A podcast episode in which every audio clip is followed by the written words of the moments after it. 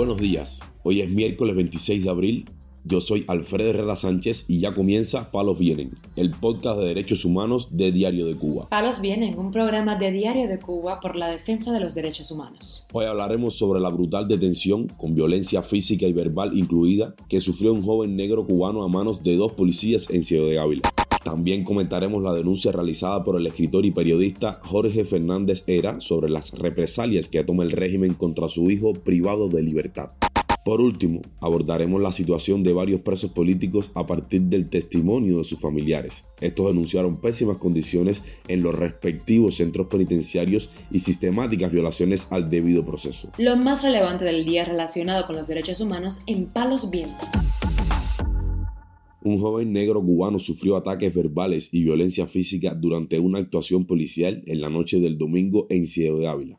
Uno de los policías que más violentamente arremetió contra el muchacho alardió de ser comunista y fidelista durante una operación que terminó con el detenido esposado y pateado dentro de una patrulla.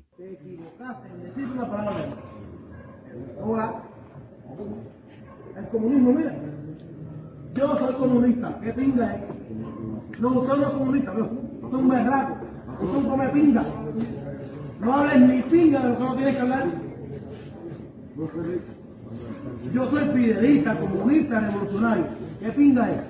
Luego de todas estas ofensas, uno de los agentes se abalanzó sobre el joven y comenzó a golpearlo antes de intentar detenerlo. Los videos de los hechos fueron publicados en Facebook por Efraín Abreu Sánchez. Los testigos del abuso policial lograron grabar de cerca lo ocurrido. En otro material se ve al joven llevado a la fuerza a la patrulla. Los policías lo tumbaron sobre el carro para esposarlo en medio de golpizas y gritos como los de Yo soy Fidel. Con brutales movimientos, los agentes arrojaron al cubano al suelo. Uno de los uniformados lo contuvo, pero siguió golpeándolo, hasta que logró esposarlo y fue introducido en la patrulla. No fue suficiente. Una vez adentro, se ve a uno de los policías propinándole patadas. El joven, delgado, no intentó defenderse de los ataques, según se ven las imágenes. No está clara la causa de la detención, tampoco a dónde habría sido llevado el joven, ni en qué condiciones habrá quedado tras la brutal actuación policial.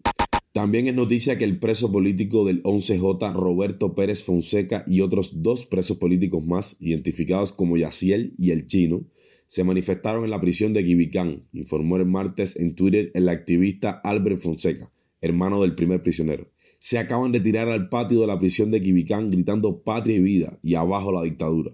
Los guardias le han dado una brutal paliza a los tres. Mi hermano andaba con un pullover blanco con la frase patria y vida y Cuba de luto delante y en la parte de la espalda ponía libertad, detalló Albert Fonseca en Twitter.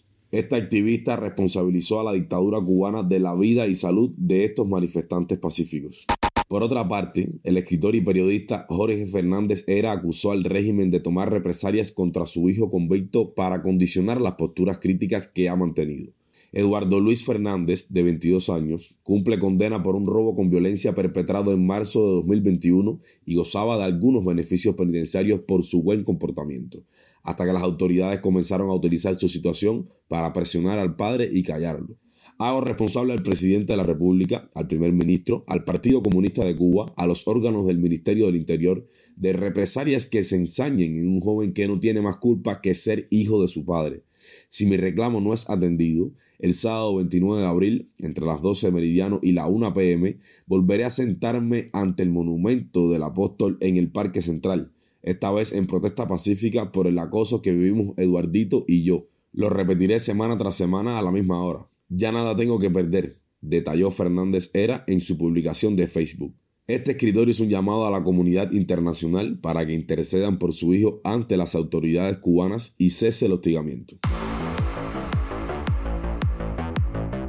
Palos viene. La Sociedad Interamericana de Prensa, SIP, abordó la precaria situación de los medios de comunicación en la región durante la reunión semestral que por estos días celebran varios representantes del gremio, reportó Radio Televisión Martí. En Cuba se mantiene el bloqueo para acceder a Internet, cada vez hay menos periodistas independientes y quienes permanecen en el país sobreviven en precarias condiciones materiales y anímicas, dijo este martes Carlos Jornet, presidente de la Comisión de Libertad de Prensa e Información de la CIP. Al presentar un balance de la compleja situación de la libertad de prensa en América, Jornet añadió sobre la situación cubana. La represión a la prensa y a los activistas independientes continúa y por ello hay más de un millar de presos políticos. Hornet recordó que siguen en prisión dos comunicadores y se mantiene la prohibición de salir del país a nueve periodistas, entre ellos el vicepresidente regional de esta comisión, Henry Constantin, director del medio independiente La Hora de Cuba. Tres madres de presos políticos del 11J denunciaron a Radio Televisión Martí los maltratos y el acoso que sufren sus hijos por parte de las autoridades penitenciarias. Rosahani Millo Espinosa, de 27 años de edad, sentenciada a seis años de privación de libertad, sufre en la prisión de mujeres el guatao de parásitos intestinales y no tiene acceso a los medicamentos necesarios, denunció su madre a Disnubia Espinosa Machín. Pésimo, ahí no hay comida, no hay medicina, no hay atención médica, ellos hacen lo que quieran. Bueno, actualmente ellos están bajo tremendo rigor debido a una carta que ellos hicieron firmada por el pedido que hizo el Papa. Esto ha traído consecuencias y han tomado sus represalias individualmente. La mujer dijo, además, que este lunes recibió una situación en la unidad policial de San Antonio de los Baños por haber recibido en su casa a una representante de las Damas del Blanco con la que se tomó una foto. Otro hostigado ha sido el preso Duanidabel León Taguada, de 23 años de edad, quien fue amenazado en su destacamento por un reo común de alta peligrosidad que trabaja con la policía política. El hostigador fue identificado como Nelson Ruiz Serrano. León Taguada fue esposado luego por un oficial del centro penitenciario, alertó su madre Jenisei Taguada, quien tras conocer la agresión se personó ese mismo día en la prisión y exigió verlo. Otra denuncia de abuso es la de Abel Lázaro Machado Combe, con discapacidad intelectual de 25 años de edad, quien ya ha tenido varios intentos de suicidio. El joven fue condenado a nueve años de cárcel por los presuntos delitos de sabotaje y desórdenes públicos tras su participación en las protestas del 11J en Guines, Mayabeque.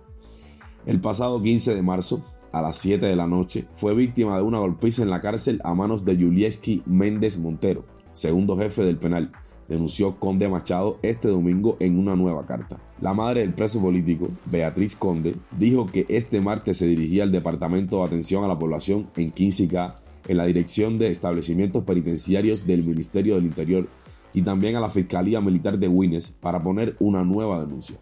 Por último, cerramos con el caso de Juan Enrique Pérez Sánchez, quien lleva más de una semana en celda de castigo en la prisión de Quibicán, provincia de Mayabeque. Lo único que pido a las autoridades es fe de vida de él, dijo este martes a Radio Martí Dayana Aranda Batista, esposa del preso político.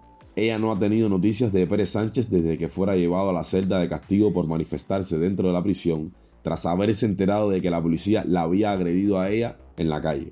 Él se manifestó, empezó a decir patria y vida, viva la constitución de 1940 y lo llevaron para una celda de castigo. Y eso fue lo último que supe de él. Eso fue hace ya unos cuantos días, explicó la mujer. Yo me negué a una citación que me habían traído a la casa. Yo me negué porque la citación era verbal, no escrita. De por sí, todas las citaciones que yo he recibido han sido verbales, apuntó la señora. Palos Vienen, un programa de Diario de Cuba por la defensa de los derechos humanos. Muchas gracias por acompañarnos este miércoles en Palos Vienen, el podcast de derechos humanos de Diario de Cuba.